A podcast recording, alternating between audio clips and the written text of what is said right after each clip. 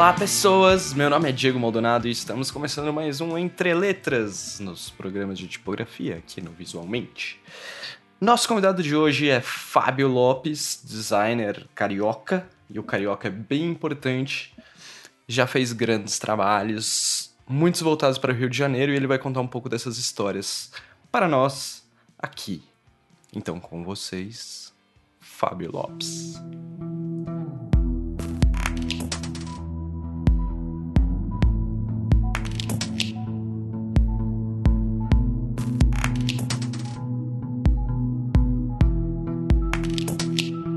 Olá, Fábio, tudo bem? Olá, Diego, tranquilo? Tranquilo. Como você se apresentaria em poucos segundos? O meu nome é Fábio Lopes, sou designer, tenho uma origem profissional muito próxima à tipografia, mas não me considero type designer, me considero um designer gráfico com tipografia como ferramenta, né, habilidade. Tenho uma atuação profissional independente, então eu não estou vinculado a nenhum escritório, nenhum estúdio eu participo de projetos por interesse é, estritamente pessoal, importância do trabalho, então é, trabalhos interessantes, diferentes, é, a minha atenção. Por conta disso, ter uma atuação independente é legal. Né?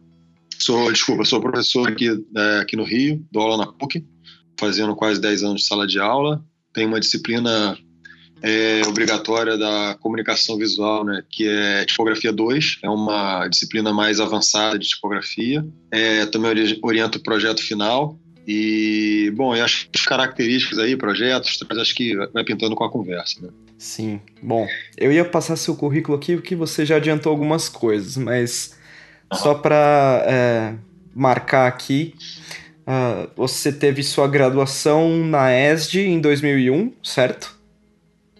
Uhum. Aí o seu mestrado também na ESD em 2009. É, eu, eu comecei ele em 2006. Eu fui. Eu me formei na ESD, sou esdiana, esdiana idiota, né? A gente também brinca com isso. Aí eu passei cinco anos trabalhando na Headley, que é uma marca de moda aqui do Rio de Janeiro. É, aí quando achei que o ciclo lá fechou, eu fui fazer um mestrado na ESD.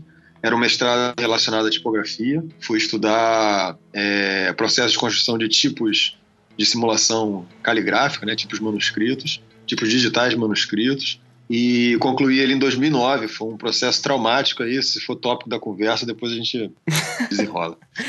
Muita gente fala disso, que o mestrado é, uma... o mestrado é um processo traumático e o doutorado faz mal à saúde.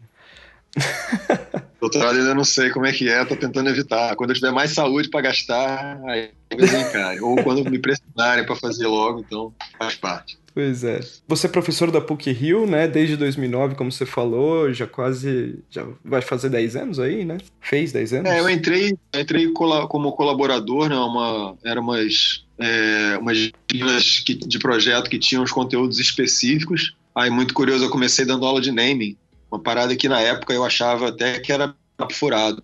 Mas aí me obriguei a estudar e vi que era um troço interessante pra caramba, difícil, super técnico. Acabei fazendo alguns projetos de name na carreira, até por me interessar mais por isso. Aí depois foram colaborações é, de tipografia, identidade visual e tal, até virar professor contratado, né? Ter uma carga horária fixa na PUC. Fixa não, ela é variável, mas uma carga horária é, que era considerável na PUC e comecei a dar aula em projeto, turmas de projeto e tal.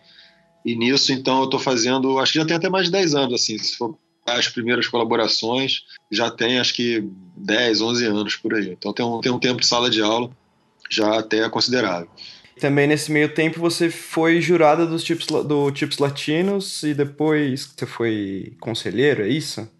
É, eu fui, é, acho que foi em 2010, se não me engano, a Cecília e o Luciano me convidaram para ser jurado foi na, na Tipos Latinos que a, que a, né, a reunião aconteceu em Montevideo, então foi 2010 isso. Aí na edição seguinte eu fui é, de novo jurado e coordenador técnico, né, que foi uma, foi uma passagem de bastão também. O Luciano era o coordenador técnico, a Cecília fazia parte de coordenação, coordenação executiva.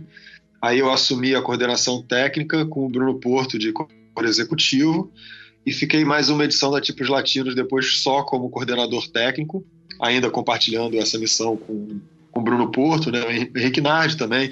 Existiam outras pessoas que participavam, a Marina Chacur chegou a participar numa edição como uma espécie de coordenadora de conteúdo dos eventos e tal. Então eu, eu fiz duas edições como jurado, duas edições como coordenador da Tipos Latinos.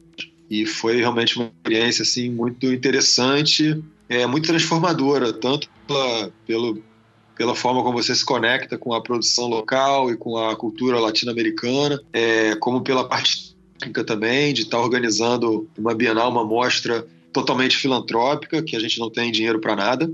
E eu não estou falando isso reclamando, mas estou falando isso que é a condição do projeto, né? Então, tudo a gente a gente trabalha mais é, como articuladores de financiamentos que a gente para a montagem das exposições. Então, é, é, um trabalho difícil, assim, de fazer acontecer uma mostra que envolve toda uma etapa de, enfim, de organização pré, site, de produção de conteúdo, das bases e tal, e totalmente filantrópica, assim, todo mundo que se envolve está ali porque tem um carinho pela tipografia, tem uma faz parte de uma missão de vida, assim, né? Vamos dizer, pela forma como as pessoas têm que acabar se dedicando para isso. Eu fiquei seis anos no total, dois como jurado, dois como jurado e coordenador e dois coordenador. É um trabalho difícil, desgastante, e quando eu achei que já estava começando a faltar um pouco de energia, saí fora, porque eu acho que quem está ali coordenando tem que estar tá ligado na tomada, totalmente dedicado totalmente não, mas tem que estar tá muito envolvido ao projeto. E aí a gente foi passando o bastão, entendi que era interessante passar o bastão para que a energia não diminuísse, entendeu? Isso eu achava muito importante isso. E aí depois a gente fica meio vinculado, né, de alguma forma, a tipos latinos e a gente criou uma, um conselho consultor.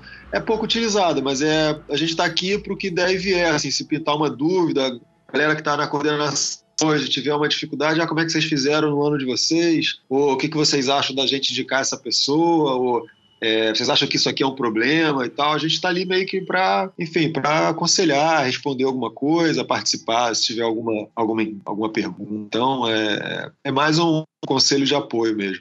Quem quiser ouvir mais sobre histórias de tipos latinos, a gente gravou um dia crítico, né? Tem quase três horas de histórias de tipos latinos com, com você, com o Gustavo e com o Ricardo Esteves. Uhum. Foi, foi bem Eu já ia falar para o Bruno Porto tava, para durar três horas é bem provável que a gente tivesse, mas a gente fez essa função de contar a história, então tem. O Gustavo Soares já é um que fala pra cacete já. Imagina ele com o Bruno Porto, ferrou. Então, dando uma sequência aqui, e eu queria frisar que é sem puxa-saquismo, mas teve tantas coisas interessantes que você fez que eu tive um pouco de dificuldade para fazer um, um recorte, assim, que trouxesse várias questões. Então talvez algumas coisas sejam um pouco desconexas, mas é porque eu quero realmente fazer um, um, um pupurri aí da, da, da, sua carreira com várias coisas legais.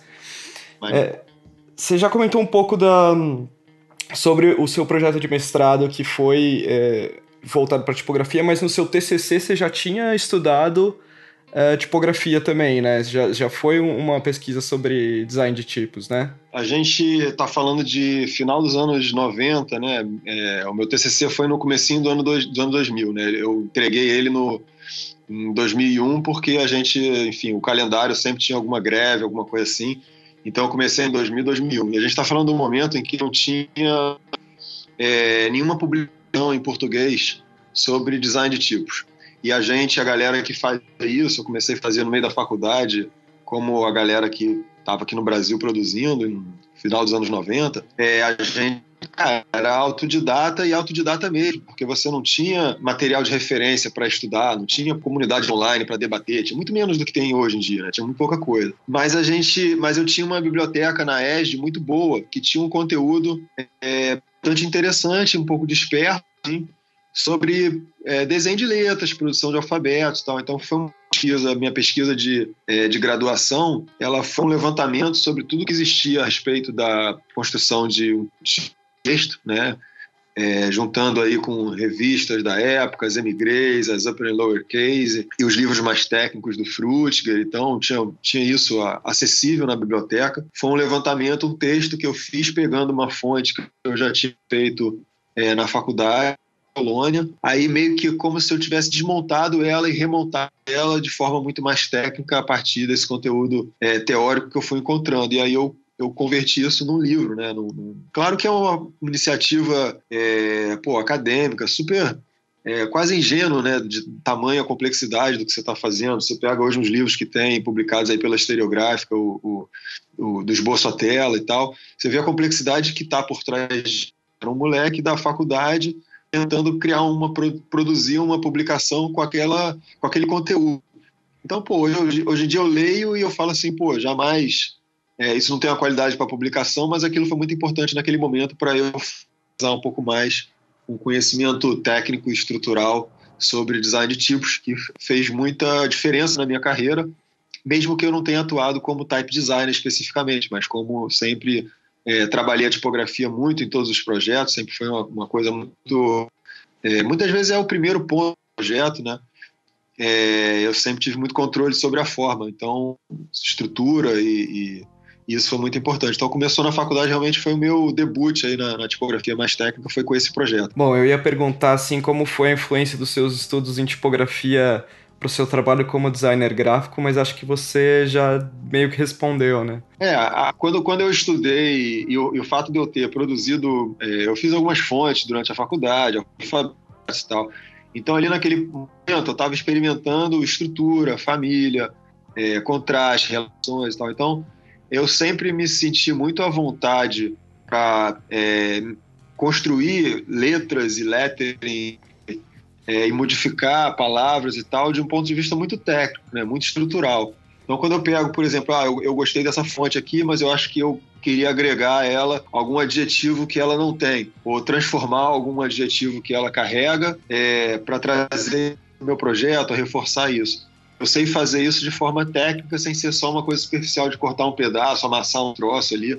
Eu entro na estrutura, então eu vou mexer, eu vou reduzir o contraste, então vou mexer em toda a estrutura dela, eu vou reduzir, eu vou alterar alguma determinação, então eu vou fazer isso de forma global, com um pensamento de, de type design, né? um pensamento de, de conjunto, de alfabeto, de estilo e tal. Então, é, realmente foi, uma, foi um aprendizado que modificou completamente a minha capacitação técnica trabalhar tipografia, uso de tipografia, não necessariamente criação de tipo. Não tem um logotipo, não tem uma identidade visual, um projeto editorial, sei lá, que eu não tenho ali um olhar mais técnico sobre alguma coisa é, muito específica da área. Então isso foi, uhum. é, acho que foi fundamental, foi estruturante assim para a forma de atuar, né?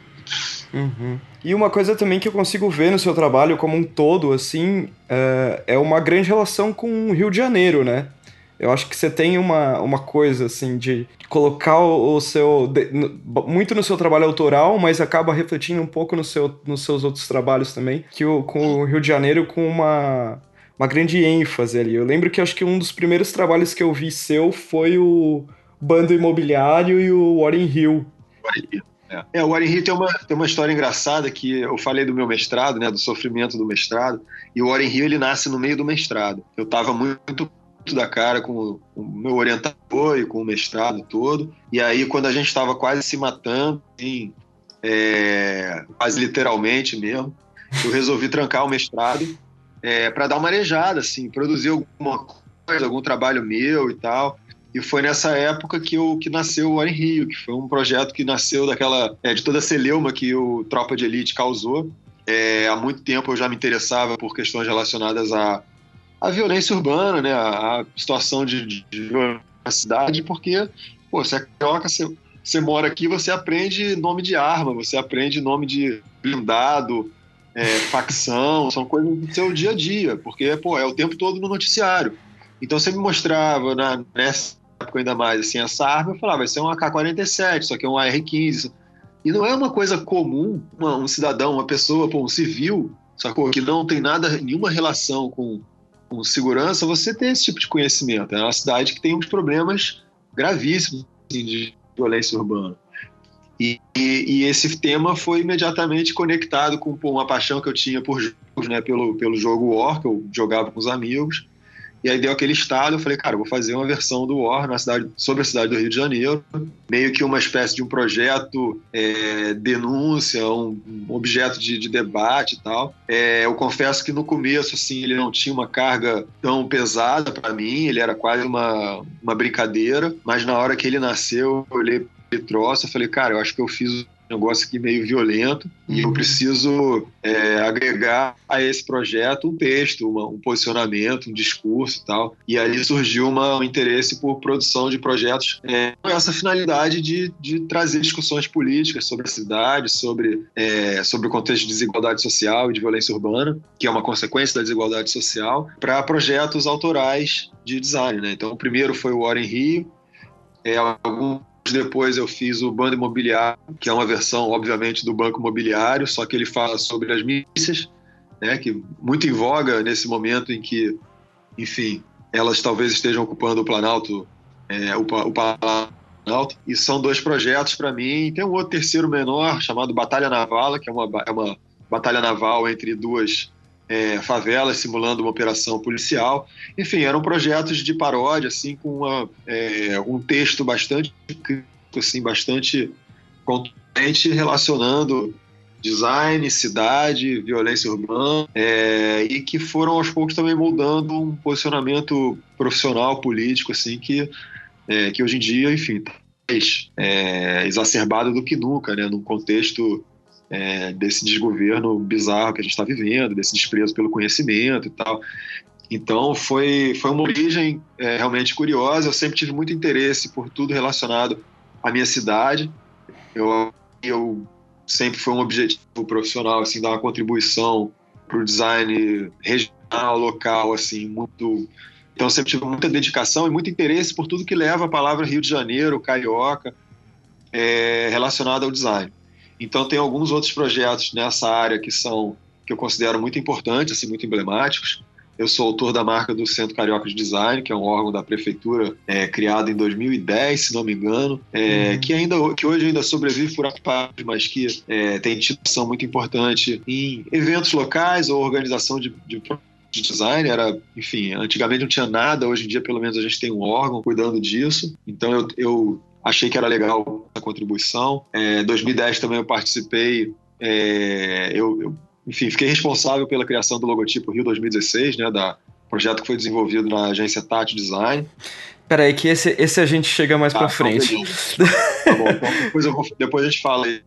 É, realmente eu tenho, uma, tenho um carinho pela cidade, eu me sinto preso aqui no Rio de Janeiro. Eu nunca tive de ir embora, às vezes a gente fica puto e quer ir embora porque pô, tá tudo errado, porque o prefeito é um idiota, porque o governador é um psicopata. Mas aí você é que se você for embora, aí você tá abandonando aquilo que é importante, a tua comunidade, pô, os teus alunos, os teus colegas, familiares e tal, para ser é, governado por pessoas que você acha que são ruins. Então o lance é ficar aqui e batalhar por isso, entendeu? Eu sempre, eu sempre tive essa questão, assim, inclusive com com o meu mestrado, assim, eu, eu, queria deixar minha contribuição na academia no Brasil e não na Holanda, ou não na Inglaterra. Eu queria é, trabalhar pelo crescimento acadêmico do meu país, da minha língua e da minha comunidade local, regional. Eu não estou julgando quem, quem foi fazer fora, quem teve condição ou vontade de estudar fora. Eu acho que é uma grande oportunidade de vida. É, mas eu tinha essa questão, esse posicionamento. Assim, eu queria trabalhar aqui, produzir design brasileiro no Brasil, feito com parceria é, do Brasil, a tentar, enfim, levantar o nome do design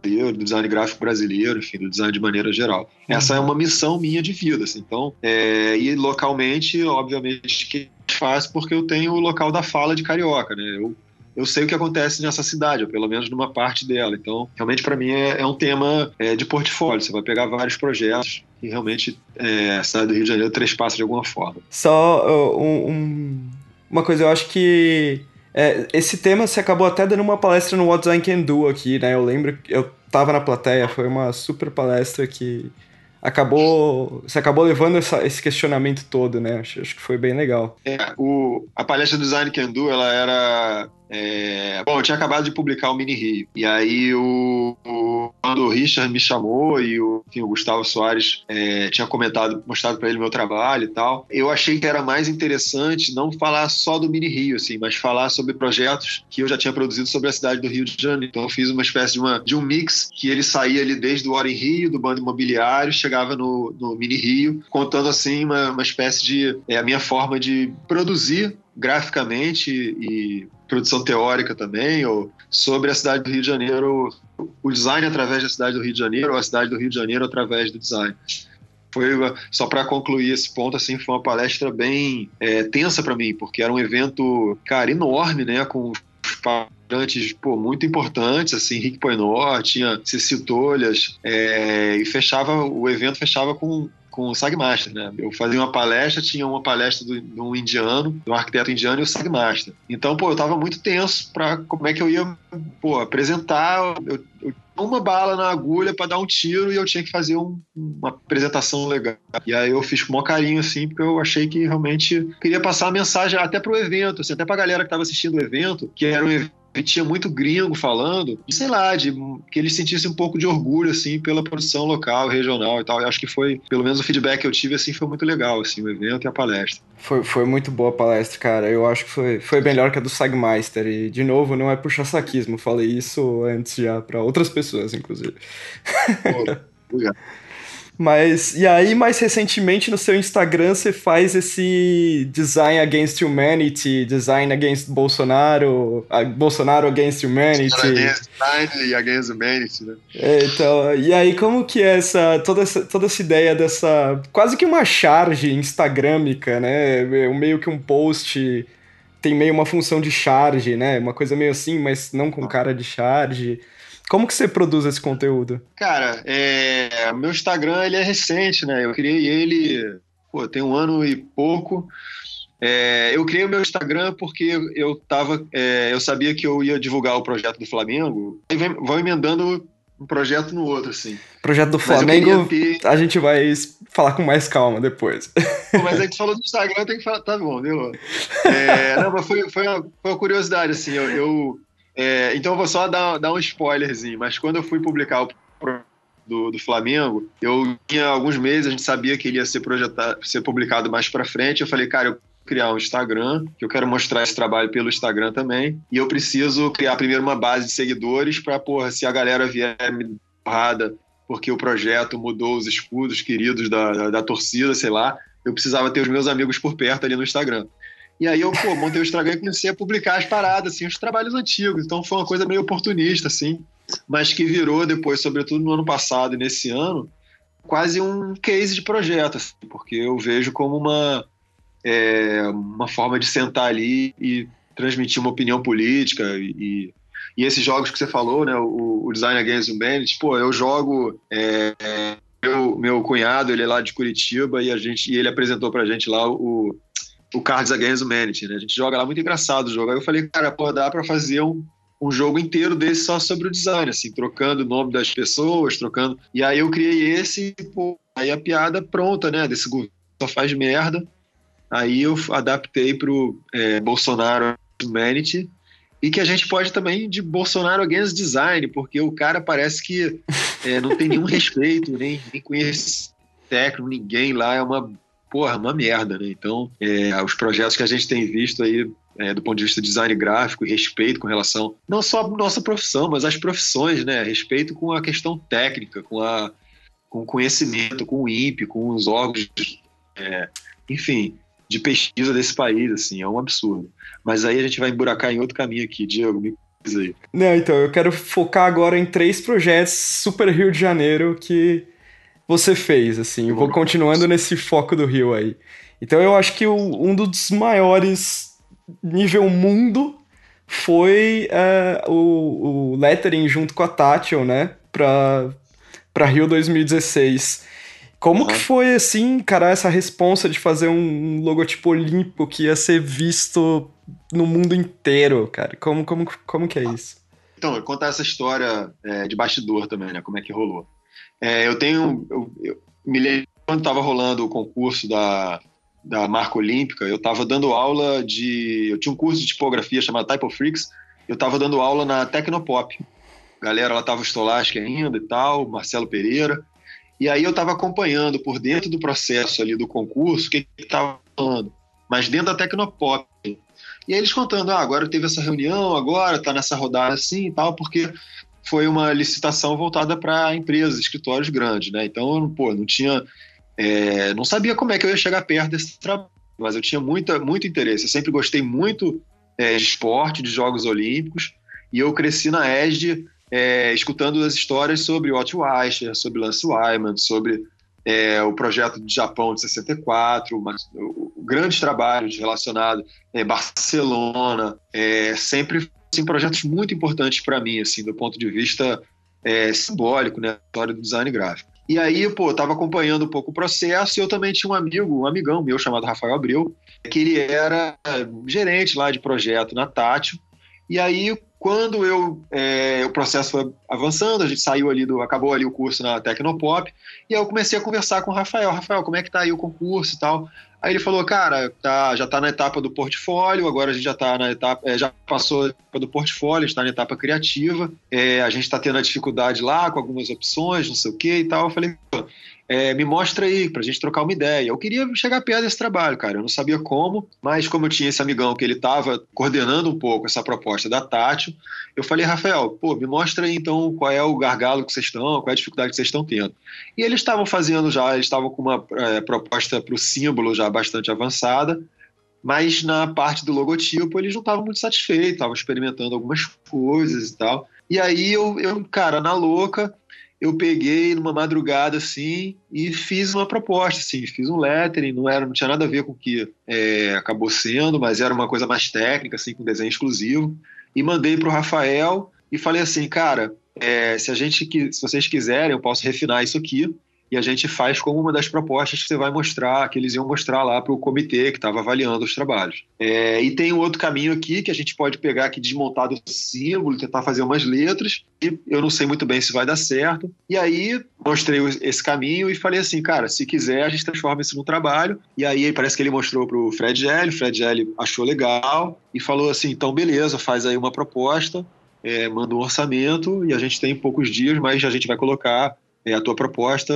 sei lá, nas pranchas de apresentação para a gente ver se a gente leva essa. E aí eu comecei a lapidar os dois caminhos, o caminho eu vi que ia ficar uma merda, e aí eu vi para eles falei, ó, não vai, vale gastar vamos gastar energia nesse. E aí a gente fez uma parada, mandou para ele, é, eles curtiram, botaram lá, e eu não tive mais notícia desse projeto. Mas eu tinha já participado de alguma forma dessa iniciativa da Tati, nesse concurso, nessa primeira rodada do concurso. E aí o Rafael depois veio me contar que parece que nessa primeira rodada nenhum escritório foi selecionado, que todos eles foram rebrifados, assim, é, em função do que, a, do que não havia sido aprovado em cada projeto. Então o escritório, sei lá qual, recebeu um feedback, ó, vocês acertaram é, conceito, mas a marca tá ruim, o logotipo tá ruim. Vocês acertaram é, só o conceito, vocês aqui, pô, o logotipo tá maneiro. Cada um recebeu um feedback. Feedback da Tati foi assim, ó, o símbolo de vocês está legal, o conceito é excelente, mas o logotipo a gente continua não satisfeito, não feliz com isso. E aí, isso foi progredindo, eles, eles continuaram tentando internamente resolver, até que o, a agenda do próprio comitê organizador local é, já estava inspirada, eles precisavam escolher um trabalho, porque senão ia estourar completamente o cronograma, e eles escolheram o trabalho da Tati, que eles já tinham gostado numa primeira rodada, é, gostado muito numa primeira rodada, mas eles é, acharam que não era correto não dar chance para os outros escritórios também melhorarem suas, seus projetos, então é, foram de uma lisura bastante grande, assim, uma questão muito técnica. Uhum. E aí nisso o, a Tátil tentou internamente resolver isso lá. Eles pô, tiveram umas rodadas de apresentação, sei lá, seis, sete rodadas de apresentação, não conseguiam avançar esse trabalho com o, com o COB. Eles já tinham sido escolhidos para criar essa marca. É, até que o Rafael me ligou e contando assim, Fábio, então, é, queria te contar que a gente ganhou o projeto. E, só que ele me contou isso assim, meio chateado, meio triste. E, e, eu não consegui entender porque eu falei, que isso, Rafael? Mas, pô, mas tu tá me contando assim, isso, tristeza, assim. Aí ele falou, pois é, cara, porque a gente ganhou, mas o logotipo continua não aprovado. A gente está num processo muito desgastante com o COB. É, essa marca não está nascendo e a gente precisa da tua ajuda para saber. A gente precisa saber se você pode vir para cá, para Tati, para tentar ajudar a gente a, a sair dessa. Literalmente foi isso que ele me falou. É, e quando ele estava terminando essa frase, eu já estava arrumando minhas paradas para chegar lá. eu já não estava mais participando de uma é, da concorrência da marca olímpica. Estava participando da marca olímpica. Então, naquela hora, eu falei, cara, é, tô dentro, foda-se, vamos ver qual é esse perrengue. É, pedi para levar o meu computador, porque eu queria trabalhar é, com os meus softwares, enfim, com, com o meu equipamento. Ah, eu fui para Tátil eles tinham acabado de desocupar uma sala que era, acho que era uma espécie de um berçário que eles tinham lá. Então era uma sala que estava vazia, toda pintada de branco, e só tinha o meu computador e era toda ela, ela fechada. Era tipo o quarto branco do Big Brother. Porque o projeto era é, totalmente sigiloso e nem a Tati podia saber, nem as pessoas que estavam na Tati podiam saber que eles já tinham sido escolhidos e tal, porque o projeto continuava correndo em sigilo. Então a gente mentia lá dentro que eu estava trabalhando para um projeto da Natura, sei lá, um projeto qualquer. Se alguém me perguntasse, porque eu passei semanas lá indo para lá trabalhando. E no começo era isso, cara. Era uma sala toda, toda de branco, toda branca, com meu computador, eu sentado sozinho trabalhando em algumas propostas de letra, caminhos. É, eles estavam muito ocupados em outros trabalhos, então era realmente era um gargalo, era estava comigo a, a parada. É, e aí eu confesso, cara, que foi uma mistura de, de sentimentos assim de responsabilidade, de alegria, da dificuldade também que era o trabalho, assim até a gente entender o que o cliente queria exatamente. É, a gente teve uma circunstância muito particular lá, que a pessoa que era gestora desse projeto, ela é, ela estava grávida e o, e o bebê ela nasceu é, na hora que o projeto foi aprovado. Essas coisas são malucas, mas é assim, né? O bebê dela nasceu o projeto foi aprovado e ela perdeu a babá que ela tinha um outro filho pequeno. Então ela ficou completamente fora do ar, porque ela tinha que ficar em casa com um, um neném recém-nascido, é, o filho pequeno, o marido dela dava, dava uma ajuda, mas também não conseguia. Então, essa pessoa que era a interface do Kobe com a Tátil, ela estava completamente fora do ar. E aí assumiu uma outra pessoa que não era da área, que não estava acompanhando o projeto e que foi muito difícil esse relacionamento nesse momento.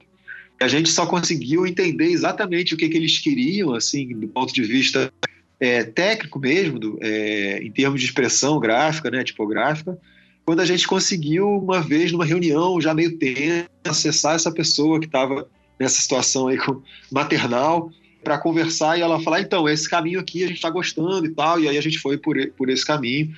Então foi um trabalho muito difícil, foi um trabalho muito é, desgastante, assim, também, a relação até com, com clientes muito é, difícil, é, e para mim, cara, era um dos trabalhos, talvez naquele momento, o trabalho mais importante da, da vida, né? Um trabalho porra, sobre a cidade do Rio de Janeiro, sobre geografia, é, sobre Jogos Olímpicos, então ele reunia muita coisa importante. É, e eu tive uma atitude é, profissional de me sentir responsável pela qualidade daquele projeto. E eu não ia tolerar nenhum tipo de é, deformação do cliente ou escolha pessoal do cliente que fosse por um caminho da. É, enfim, que não qualidade máxima. Eu ia me desgastar, mas eu ia defender a, a questão técnica daquele trabalho até as últimas consequências. Até o momento em que eu virei para o é, Fred Gelli e falei: então, certas escolhas são da Tátil. Não posso pegar aqui e atravessar vocês e falar, então, mas isso aqui eu não vou fazer porque. Não, eu não podia fazer isso. Mas no que dizia respeito a questões técnicas de tipografia, eu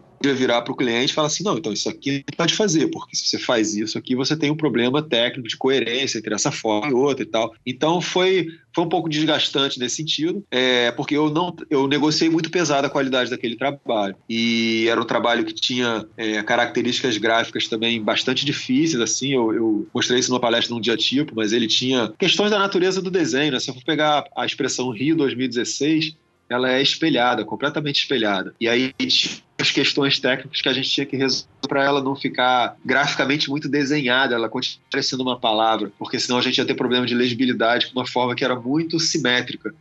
Então tem várias questões técnicas ali difíceis de resolver. Não era um trabalho em que eu tinha liberdade, né? Eu tinha que responder a uma é, marca, um símbolo que ele já estava pronto, já estava criado. Uhum. Enfim, a gente teve mais ainda um tempo de sigilo, até o final do ano a gente não podia falar para praticamente ninguém o que a gente estava fazendo, porque é, não se sabia oficialmente qual era o escritório que tinha sido. Eu trabalhava com, enfim, a gente tinha mochila revistada para não sair com nenhum material desse projeto, triturava lixo, é, sigilo completo. Eu acho que sabia desse trabalho a minha namorada da época é, e meus pais. E o resto eu contei só, sei lá, quando faltava uma semana, alguma coisa assim para apresentação, porque daí, obviamente, que já não ia dar merda nenhuma. A gente tinha uma multa de é, vazamento que era da ordem de acho que 750 reais na época. Caceta. Se eu mostrasse essa marca. É, que era o valor do contrato do projeto, né? É, a gente tinha, lembra que a gente tinha acabado de ter o vazamento da marca da Copa de 2014. Ah. Então, é, que que aconteceu lá em escritórios de, de, de, advocacia, acho que na Europa, parte de registro da Europa, assim. Então eles estavam muito preocupados com isso, eles sempre tiveram um histórico de é, de sigilo, de conseguir manter o sigilo nesse projeto. Então foi um trabalho assim muito louco, cara, pelas circunstâncias depois, uma tristeza grande assim pela falta de crédito. Design é uma empresa que não dá crédito para seus parceiros, ela não dá crédito nem à sua equipe profissionais que fazem excelentes trabalhos lá, eles não são creditados nominalmente, então fica essa, essa sensação de tudo é feito por uma, por uma entidade superior chamada Tátil Design, que é uma pena, eu acho que é uma insegurança na realidade assim da, de uma empresa que tem uma estrutura já um pouco obsoleta assim de prestação de serviço, mas foi um momento assim muito interessante assim de, de um grande projeto, uma responsabilidade monumental e de uma grande roubada também, assim, no sentido de projeto com muita exposição, com muita, muita opinião, com é, muita gente queria ter feito, muita gente eu sabia que ia criticar ou que ia é, questionar é, escolhas sem conhecer nada do processo, nada do briefing e tal, mas ali a gente estava para fazer um projeto importante e assumir as consequências de estar tá fazendo aquilo. Né? Então, é, dá casca, né? O tipo de projeto que dá muita casca, assim, para coisas mais é, enfim, para projetos de natureza semelhante. É, eu lembro quando eu vi essa marca pela primeira vez na TV abrindo um banner, né? Foi um. Bannerão, né? Cara, eu, eu ach... é, foi no Réveillon. Eu achei. Eu, eu... A gente vinha daquela coisa da, da marca da, da Copa do Mundo tal. E eu falei, cara, que. Porra, que bom, cara, que saiu um negócio da hora. Eu nem sabia quem tinha feito ainda, não tinha nenhuma informação sobre aquela bandeira. E falei, pô, curti, sabe? A gente vê tanta coisa ruim, aí foi, foi muito bom ter um negócio legal. É, a gente vinha de duas. Desculpa, a gente vinha de dois momentos assim de marcas relacionados a esses a Jogos Olímpicos ou, é, ou esporte assim que foram muito traumáticos, né? Que foram foi a marca de, da Copa de 2014, é, que pô, foi um vazamento também, que deu tudo errado naquele, naquela marca e naquela Copa também. É, e o projeto de Londres, né, que ele também foi muito polêmico, ele teve uma rejeição muito grande na Inglaterra e era uma identidade visual difícil, tinha alguns, é, algumas questões técnicas assim, difíceis de resolver ali e tal. Então as pessoas estavam apreensivas com relação, é, enfim, à qualidade do trabalho, né? E aí foi um trabalho relativamente conservador, se você comparar com o que Londres fez, ele é bastante conservador, assim, e não foi muito uma escolha, foi uma imposição do Comitê Olímpico Internacional de seguir um formatinho mais padronizado, né, justamente pelos problemas que a marca de Londres tinham causado. Então, é, eu não sei, eu, eu, considero um trabalho bom, assim, inclusive a, o desdobramento, assim, é um trabalho muito difícil, um trabalho muito complexo, é, muito grande, e eu acho que o trabalho que foi feito, assim, relacionado a, a Rio 2016, ele pode não ter incrível, mas ele foi muito correto e ele teve bons momentos sim. Então não acho, enfim, analisando a parte do ponto de vista do design só, né, porque o evento em si teve milhões de outros problemas. Ah, sim. Mas do ponto de vista do design, eu acho que é, foi um trabalho feito. Assim, ó, fico satisfeito por todo. Pô, muito legal. E aí, em seguida disso, vem o Mini Rio, né? Que aí você resolve retratar a cidade, as coisas boas e as coisas ruins através de ícones? De onde, de onde surgiu essa ideia? Cara, é, também tem uma outra história maluca, assim, eu faço selos postais para os Correios, né? Já fiz algumas concorrências para eles e tal. E no final de 2014, ou do, acho que foi no final de 2013, eu fui dado para uma concorrência de um projeto de selo postal para dinossauros brasileiros. E, cara, colecionei selos quando moleque, eu adorava dinossauros, eu tinha uma coleção de selos de dinossauro. E aí você imagina a alegria de participar de uma concorrência para fazer um selo de dinossauro seu, assim, do seu país e tal. É, eu me esmerei pra caramba, fiz um projeto que eu acho muito bom até hoje, mas eu perdi essa concorrência. E eu perdi por um trabalho que a ilustração é muito boa, mas o selo é muito ruim, assim, do ponto de vista do design, a solução. Foi um ilustrador, mas a complexidade não é para um impresso daquele tamanho. E eu fiquei muito desapontado, assim, fiquei muito chateado com a profissão, enfim, com, por ter perdido, fiquei muito frustrado. E aí eu resolvi que eu precisava fazer um projeto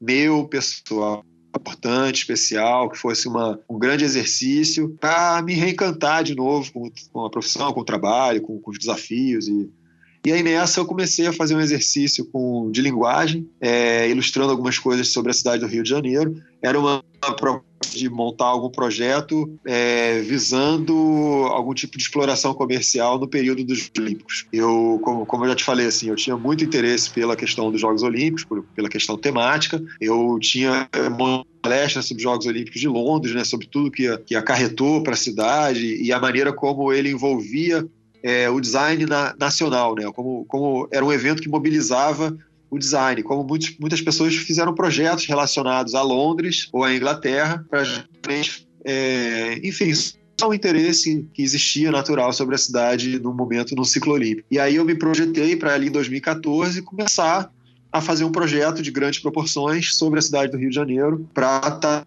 momento de interesse da cidade, tá com ele pronto, tá com um projeto, enfim, debaixo do braço para explorar e tal. É, então é um projeto que eu começo no final de 2014, eu desenvolvo ele ao longo de 2015, publico ele no finalzinho de 2015 e ampliando ele em 2016. Eu comecei a fazer uma porrada de pictograma, é, tentando retratar, enfim, os ícones mais importantes da cidade até uma hora que eu defini que iam ser 100 pictogramas, a coisa assim, emblemática da lista de 100 coisas e tal. E aí nessa centena eu comecei a listar e eu falei, cara, eu não posso deixar de fora coisas que são muito do Rio de Janeiro, assim, problemas da cidade do Rio de Janeiro, para fazer um projeto que fosse uma, sei lá, uma, uma fala, né, sobre a cidade. A cidade não é perfeita. A cidade não é, é uma paisagem linda, maravilhosa cidade tem várias merdas, pô, tem vários problemas.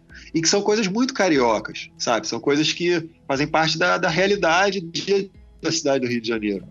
Então, é, ele não tem esse viés crítico, como tinha o Warren Rio e o Bando Imobiliário. Eu considero o Mini Rio uma exaltação, uma homenagem à cidade do Rio de Janeiro, mas ela é uma homenagem sincerona, assim. Eu não vou, eu não escondi nenhum desagradável da cidade do Rio de Janeiro estão lá registrados. Então você tem milícia, você tem armamento pesado, você tem safari de favela, que eu acho uma parada bizarra, assim. Você tem é, problemas de transporte público é, e também tem as maravilhas da cidade, paradas da cultura do Rio de Janeiro, é, enfim, gastronomia e, e paisagens e, e, pontos turísticos e tal. É um trabalho que eu queria que envolvesse praticamente todas as possibilidades do design gráfico, né? Então ele tem é, animação, tem vídeo, ele tem tipografia eu produzi um tipo exclusivo com a linguagem do projeto Mini Rio. E aí eu pô, sou usuário do FontSkills e das fontes gratuitas e eu sou entusiasta livre. Eu queria que fosse um projeto é, de uso liberado uso livre. Então eu criei uma família tipográfica e viraram três tipos diferentes já. Então tem tipografia, tem padronagem, tem estamparia. Trabalhei muito tempo com estamparia na Redley, então eu queria brincar com,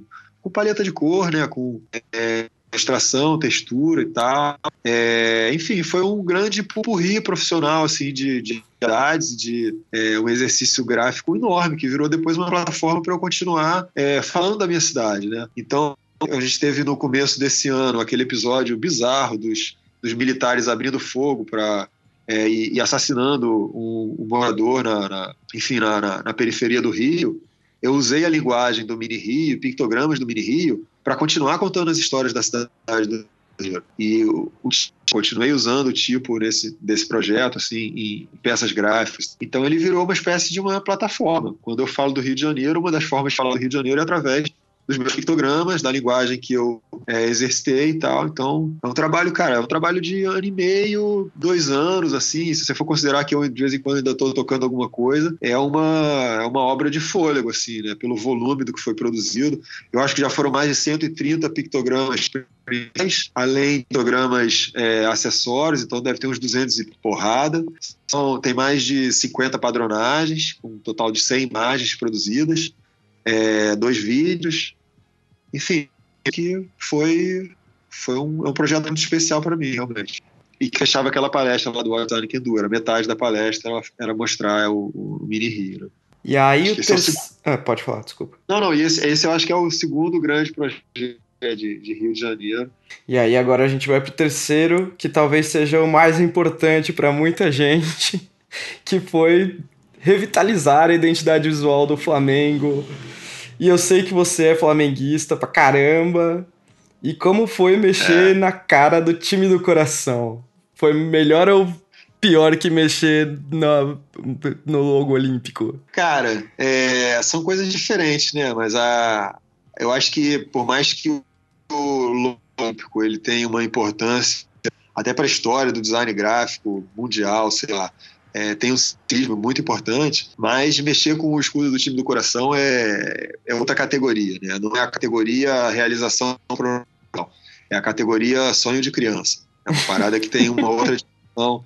É, é pô, quando você era moleque, você desenhava o escudo do seu time no caderno.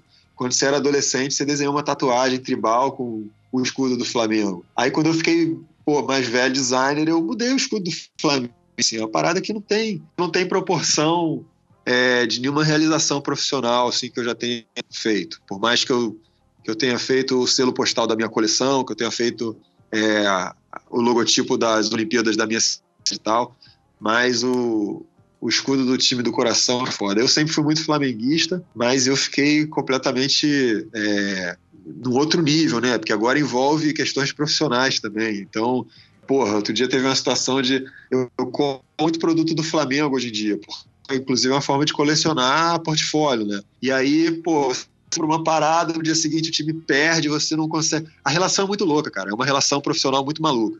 Eu tô postando. É, pô, a gente está concorrendo aí com, com, o projeto do Flamengo no, no, no prêmio aí, é, na, na, BDA, no Brasil Design Award, e aí tem a votação voto popular e tal. Aí, pô, eu divulgo o trabalho e vai o Flamengo e toma uma patada do Bahia no fim de semana. Aí eu tenho que divulgar no intervalo porque pode ser que dê merda, que alguém sacanear na postagem. Sabe, umas coisas assim que você não para pra pensar, mas é, não quis, cara. Eu não quero brigar com ninguém por causa desse trabalho, mas se eu botar uma postagem minha, profissional, do Flamengo, e alguém vier falar, porra, ah, não sei o quê, Flamengo, sei lá, cheirinho, parará, eu não vou responder como designer, eu vou responder como torcedor, né? Então é meio foda, assim, porque faz uma mistura muito louca. É outra história maluca essa também, né? Eu, eu, eu tenho uma atuação profissional, assim, de franco atirador, né? Eu, eu acho um projeto e eu falo assim, pô, tem oportunidade ali, deixa eu provocar uma situação. E aí eu vou atrás daquele. É, eu tento descobrir quem é a pessoa que poderia ser responsável para viabilizar aquela iniciativa e eu começo a mostrar o trabalho e, e muitas vezes eu, eu, mostro o trabalho é, bem já. É quase como se eu fosse atrás do cliente, mostrar para ele o que eu posso fazer com o projeto dele e falo para ele assim, ó, você só precisa financiar isso. Então, o projeto, ele já vê mais ou menos o que pode ser feito. E com o Flamengo foi mais ou menos a mesma coisa. É, eu um, um ex-aluno, cara, um designer muito competente, muito foda, chamado Eduardo Franco, que ele trabalhava no Flamengo. E ele já tinha usado o minitipo na comunicação das redes sociais do Flamengo no ano de 2017. E aí, por disso, eu comecei a prestar mais atenção nas redes sociais do Flamengo e tal, que estava crescendo muito por conta do Antônio Tabet, né, Porta dos Fundos. Ele foi vice-presidente de comunicação do Flamengo. E o Eduardo Franco, esse ex-aluno, ele trabalhou com o Tabet já em outras iniciativas, então eles eram muito próximos. E aí eu comecei a prestar atenção nas paradas do Flamengo, a gente sempre, sempre olhei como torcedor, e aí de uma hora para outra eu resolvi olhar como designer, né? E aí quando você olha como designer é que nem o dentista quando olha a foto do sorriso. Ele vai ver que um tá torto, outro tá desalinhado, o outro tá, pô, tá precisando do alizinha. E eu, cara, pedi pro Eduardo me mandar manual de marca do Flamengo, que eu queria, pô, tirar uma, uma dúvida que eu tinha, mas, cara, todos os escudos de futebol é, dos clubes brasileiros, em algum momento eles vão precisar passar por algum tipo de revitalização, porque todos eles são digitalizações é, de baixa qualidade, feitas no começo dos anos 2000 por fornecedor de material esportivo. Então, tanto o Corinthians já deve ter passado por isso no final dos anos 2000, o Palmeiras fez isso em 2012, alguns é, o Atlético Paranaense, enfim, é outro tipo de projeto. O Goiás acabou de fazer isso. E todos os clubes do Rio de Janeiro, todos os clubes de São Paulo deveriam ou poderiam fazer algum tipo de iniciativa semelhante nos seus, é, na sua identidade visual. Tá? Todos eles têm essa mesma, esse mesmo momento em que o computador hoje é uma demanda, você precisa digitalizar rapidamente aí a sua marca. Ela não foi feita por profissionais é, que tem o conhecimento técnico que a gente tem hoje em dia com relação a vetor, ilustração, tipografia. Tá? Não estou falando que são foram é, profissionais é, merda que fizeram esse trabalho lá atrás. Não, mas foi um trabalho feito há 20 anos atrás. Uhum. É, isso vale para outras marcas também. Isso vale para para o brasão da sua universidade, isso vale para a marca do, da empresa que está há muito tempo sem nenhum tipo de atualização e tal. E aí eu, cara, eu pedi o manual de marca do Flamengo, pedi pro é, pro Eduardo, é, e ele mandou o manual de marca, e ali eu já vi que existiam, cara, inconsistências, assim, tinha, você tinha dois tipos de, de monograma diferentes, né, o Flamengo usa o monograma CRF, na CRF de Clube de Regatas do Flamengo, ele usa isso nos uniformes de esporte, ele usa isso na é, ambientação de lojas e tal, é, e tinha diferenças ali, versões diferentes tal, porque cada fornecedor meteu a mão de um jeito, um manual de marca muito precário, e aí eu pedi para Eduardo, cara, tem um projeto aqui, dá para fazer alguma coisa aqui, marca uma reunião com o Tabet, vai comigo, vamos conversar com ele. E quando eu cheguei nessa primeira reunião com o Tabet, eu já tinha feito metade do trabalho. Eu já tinha pego o escudo do Flamengo, o holograma do Flamengo, é, já tinha consertado algumas questões tipográficas, assim, problemas sérios, assim, de ah, serifa espelhada, terminação, bagunça e tal, tudo desorganizado ali dentro. Eu mostro isso no meu Behance. É, e eu mostrei isso para ele e falei, cara, tem um projeto aqui, cara, a gente pode estender essa revisão para os outros escudos, é, ampliar um pouquinho a comunicação institucional do Flamengo assim trazer, criar alguns logotipos, umas frases de apoio é, e re revitalizar, refazer o manual de marca para melhorar o produto licenciado, para melhorar a utilização em patrocínios e tal. É, ele pô, bancou aquilo na hora. É, não foi o Flamengo, foi ele. Então o projeto andou primeiro com ele para a gente ter uma aprovação é, em etapas, né? Então primeiro quando ele aprovou projeto, quando a gente chegou no, no resultado final, aí a gente foi mostrar para a diretoria. É, ele era vice-presidente, ele tinha muita moral pelo trabalho, bom trabalho que ele estava fazendo. Aí a gente teve uma aprovação do conselho diretor, né, da, da, da presidência do Flamengo. Tecnicamente, a gente não precisava ter passado pelo conselho deliberativo, porque é, não era uma mudança de escudo, era uma evolução, era uma coisa tecnicamente estaria dentro do, do, estatuto ainda, mas a gente fez questão de passar por todas as etapas políticas do clube, até a etapa do, do conselho, que é aquela galera que vota, que tem política, que tem bate-boca, baixaria e tal, mas foi aprovado quase com unanimidade, assim, uma coisa que, pô, a gente não imaginava que fosse, não vou falar que foi tão fácil, mas a gente fez uma apresentação muito consistente, assim, era muito blindada a nossa apresentação. Qualquer ponto que um torcedor fosse falar, ah, mas nunca ninguém mexeu no escudo. Mentira, a gente mostrava que os escudos já foram deformados e modificados várias vezes e tal. Tudo estava respondido naquela apresentação. Então ela foi muito convincente e ajudou a gente a avançar esse trabalho. Ele é publicado no começo de 2018, né? Abril, maio de 2018. E aí, pô, vira uma loucura na minha vida, né? Que, tipo, agora eu acompanho o jogo do Flamengo e tô vendo o design, aí vejo na rua, aí fico feliz, aí aí fico triste, fico e sofro e tal. Porra, muito foda, assim. É, quando eu tô na função torcedor, cara, eu não consigo é, ficar curtindo o projeto, não. É torcedor. Eu xingo o time, eu xingo o lateral que faz merda e tal. Aí quando ganha, eu fico amarradão, eu consigo olhar assim e falar, pô, que maneiro e tal, escuro, talvez lá no telão do Maracanã e tal, e fico amarradão, assim, uma parada, cara. É, é, eu ainda fico realizando o sonho, assim, várias vezes, assim, de olhar e falar, caralho, eu fiz essa porra aqui, meu irmão. Aí fico falando, enchendo o saco da minha mulher com isso. é muito maneiro, cara. É uma parada. É, é, muito maneiro, assim. Vou te falar que eu espero que ninguém passe por isso, pelo menos com relação ao Flamengo, mude esse escudo tão cedo. Mas é uma sensação assim, muito. É, é muita adrenalina, né? O projeto você vai pô, divulgar, você sabe que na internet a galera é do mal, né? Então você não sabe qual vai ser a reação, se daqui a pouco tem gente, pô, te ameaçando de morte. Não teve, assim, acho que é um projeto muito respeitoso com relação à, à própria identidade do Flamengo. A gente não jogou nada fora, a gente só melhorou o que tinha. Então, é, não houve nenhum tipo de rejeição, nem, nem agressividade, assim, por parte da, da torcida, muito pelo contrário galera abraçou rapidamente, tava querendo os produtos com um escudo novo e tal. E é isso aí, meu irmão. É uma parada.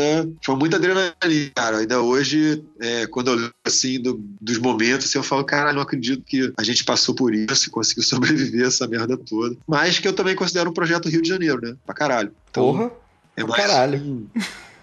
É, mas é, de alguma forma é a identidade do futebol carioca, assim, elas são os quatro grandes do Rio, mas o, o acho que o Flamengo é talvez até pelo tamanho da torcida e tal, é muito importante. Então, é, eu teria ficado muito amarradão por ter contribuído com qualquer clube de futebol do Rio de Janeiro. Assim, acho que teria essa importância para o design local, para regional para a cidade do Rio de Janeiro. Mas sendo o Flamengo, não só por ser é, talvez hoje o, o, o está em melhor situação, mas o que tem a torcida maior e tal. É, mas sendo o meu clube do coração, é realmente a parada é, é outra proporção, assim. Já viu alguém tatuado com o seu escudo no, por aí? Porrada de gente, uma porrada de gente. Tem muito, cara. Pô, e, meu, meu irmão outro dia tirou uma foto correndo na lagoa. Eu falei, cara, tu vai levar porrada um dia na rua. Que ele tava, o cara tava correndo com o celular e conseguiu fotografar a panturrilha do cara. E eu acho que eu até conheci o cara, porque a galera escreve às vezes, né? É, quando tem alguma sei lá, alguma parada sobre o design do, do, do, Flamengo, alguém reclamando de alguma coisa que a, o departamento de comunicação do clube fez errado e tal. Muitas vezes as pessoas me, me, me agregam na, na conversa, assim. Eu virei uma espécie de uma ouvidoria do design do Flamengo, assim. E aí eu, é, eu acompanho a Amanda, às vezes, então tem a porrada de fotos de tatuagem, é, desenho de criança no caderno, é muito maneiro, cara. A parada, falsificação, pô. Existe uma versão falsificada do escudo que eu fiz que alguém fez assim quando viu uma imagem vazada, que é um escudo tosco alternativo. Assim, é muito engraçado isso. Assim. Não fico puto, não, acho engraçado, é quase uma homenagem. O Flamengo tem que ficar puto aí com o produto falsificado. Eu acho engraçado. Tá certo. Mas é, mas é um projeto muito doido. Assim. Bom, já estamos chegando ao final aqui, então eu queria perguntar se você tem alguma coisa para dizer que a gente não, não falou. Tem algum, alguma outra coisa que você gostaria de falar que ficou de fora? Cara, é... não sei, né? Eu contei uma porrada de histórias dos projetos importantes, principais, tipos latinos e tal. A origem lá atrás na, na, na tipografia, desde a faculdade, assim, a, o meu retorno à faculdade como professor e dando aula de tipografia. É, hoje em dia eu me sinto Pô, eu, eu não, não tô tão velho assim, fiz 41, comecei de agosto agora, mas eu posso falar que eu me sinto muito realizado assim na profissão por ter feito projeto que tem uma, uma envergadura e uma importância pessoal para mim muito grande, assim, tanto pelos meus interesses assim de é, relacionados a jogos olímpicos, à minha cidade, ao país, enfim, é, ao meu clube do coração e tal. E isso me dá uma situação assim, muito confortável de hoje em dia ter mais calma, sabe? De achar que é, eu fiz coisas importantes, eu quero continuar fazendo coisas importantes, mas de de repente poder olhar com mais atenção para o que são iniciativas que eu acho realmente é, importantes ou valiosas e tal, e poder escolher melhor alguns projetos. É, a responsabilidade, acho também, de, de zelar por uma carreira que até pô, foi muito feliz, foi muito legal. É, e acho que foi isso, assim. Acho que é uma profissão, foi uma profissão que me deu muito mais alegria do que tristeza e chateação. E a tipografia sempre foi é, uma, uma espécie de uma alavanca em todos os trabalhos, em todos os projetos. Eu começo sempre por ela. É, é, sempre um ponto de apoio segurança. É uma área que a gente pode passar a vida inteira estudando, assim, e, e com uma galera que eu acho que é muito gente fina, assim, a, a comunidade de, de tipográfica brasileira, latino-americana e internacional também, creio. É uma galera sempre muito disposta a ajudar, a contribuir, a colaborar, a compartilhar. E, enfim, eu acho que é, as escolhas são consequências também de, disso, né? Da gente, pô, pô, essa área é maneira, essa galera é maneira, deixa eu, deixa eu explorar, deixa eu investir por aí. Então é isso, Diego. É, ficou amarradão pelo convite, agradeço aí a, a oportunidade. É, e é isso, acho que foi cara, se eu lembrar. Bom, tem outros projetos aí que eu tô querendo cutucar aí que eu não posso falar ainda, né? Porque são coisas mais ou menos que têm essa mesma natureza próxima de escudos, emblemas, brasões. Eu tenho um tesão por isso, assim, de revitalizar marcas importantes. Várias coisas já deram errado, assim, de provocar projetos e não acontecer. Alguns projetos ficaram muito maneiros e estão na gaveta, e eu fico amarrado às vezes pelo resultado, mesmo que ele não tenha sido implementado. Mas um dia eu queria fazer uma apresentação, uma palestra só sobre projetos que morreram na gaveta. Acho que são coisas legais e que trouxeram grandes aprendizados. Então. é uma boa. Faz parte, né? Os projetos não lançados. É, são projetos, cara. Eles, eles chegaram ao final deles, assim. Eles foram realizados, eu fiquei feliz, mas não foram implementados. Uma pena, mas os projetos nasceram, existem. Então, é, é maneiro. Dá uma, dá uma casca, assim, da gente aprender sobre política de, de negociação com o cliente, estrutura política de empresa, como é que a gente tem que navegar dessas coisas, como é que a gente negocia essas coisas para a gente avançar as oportunidades e tal. Então isso vai, mesmo uma porta na cara, ela serve para mostrar que aquele caminho não foi o certo e ensinar a gente sobre um outro caminho, né? Então é, isso é maneiro também. Então, enfim, é isso. Pô, eu que agradeço aí o seu aceite, foi uma conversa muito legal.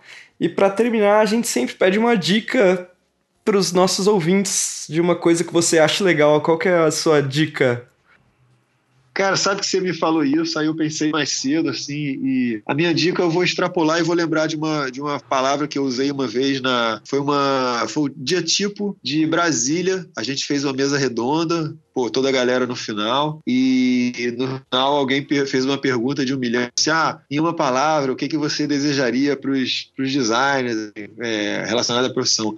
Aí cada um falou um lance lá, ah, perseverança, coragem, não sei o que, nananã. E eu falei saúde, sacou? e a minha mensagem é, é, A minha dica é cuide da sua saúde, delete seu Facebook, é, leia mais, descanse mais a sua cabeça, fique mais entediado, volte, a, volte a, a, se acostumar a ficar entediado. A gente não consegue mais ficar entediado. E isso é muito importante para você ter cabeça arejada para fazer umas conexões interessantes aí de projeto. Muitas vezes a gente é, toca a cabeça tão saturada que quando você senta para pensar no projeto, cara, você só vai conseguir reproduzir aquilo que já existe, aquilo que já foi feito. E aí a minha dica é descansa um pouco, faz nada um pouco, sabe? Vai procrastinar um pouquinho, é, anda de ônibus, desliga o celular, não leva o livro não, fica olhando pra, pela janela, sacou? Dá uma descansada na cabeça para a cabeça poder funcionar na hora que ela foi exigida. Então a minha dica é essa aí, não é nenhuma coisa específica, é uma não coisa, que é uma forma de cuidar da saúde da cabeça também, é liga. Cara, eu vou te falar uma coisa. É, o programa anterior a este foi com o Cláudio Rocha. Você ainda não ouviu, porque ele não foi lançado enquanto uhum. gravamos. E ele uhum. deu a exata mesma dica. É, o, cara, o Cláudio, é, ele acho que eu, ele deve ter uns 10, 15 anos a mais do que eu. Não sei a idade dele, nem, nem cometeria essa indiscrição. Mas eu, eu quis acompanhando o Cláudio Romen, as palestras do Cláudio. O Cláudio é um cara que tem um jeito de falar sereno e, e tranquilo e, pô, a gente aprende com ele o tempo todo. É um cara que, pô, meia hora de conversa com o Cláudio são, são histórias de vida, assim, muito coisas e tal. Então, é, eu faço questão de, de seguir o Cláudio nessa, ele vai falar antes de mim nisso e, e é isso. Talvez eu tenha até aprendido um pouquinho com ele, assim, pela serenidade dele e pela forma como ele fez escolhas para tentar desacelerar a vida e produzir com mais qualidade. Mas é, é deixar a cabeça. É, não, tô, não tô falando que eu consigo fazer isso, não, hein, Diego? Isso aí é uma, é uma luta diária, assim, cara. É, volta e meia, eu deleto todos os meus grupos de WhatsApp Aí, porra, fecha conta não sei aonde, tá pra tentar ficar um pouco sossegado, assim. Mas é muito importante isso, cara. É muito importante a gente tentar cuidar da, da saúde, higiene mental para produzir em alto nível, porque com a cabeça saturada, a memória de trabalho saturada, você vai ficar repetindo ali aquilo que você já viu, porque, pô, você vai procurar, procurar um atalho para você ver aquela situação de aperto. Então, é, é isso. Cláudio Rocha, né? Claudião é, é merda, galera. Então, se ele falou, tá falado, meu irmão, porra. cara, então, muito obrigado obrigado e vamos dar um tchau pra galera agora. Tchau!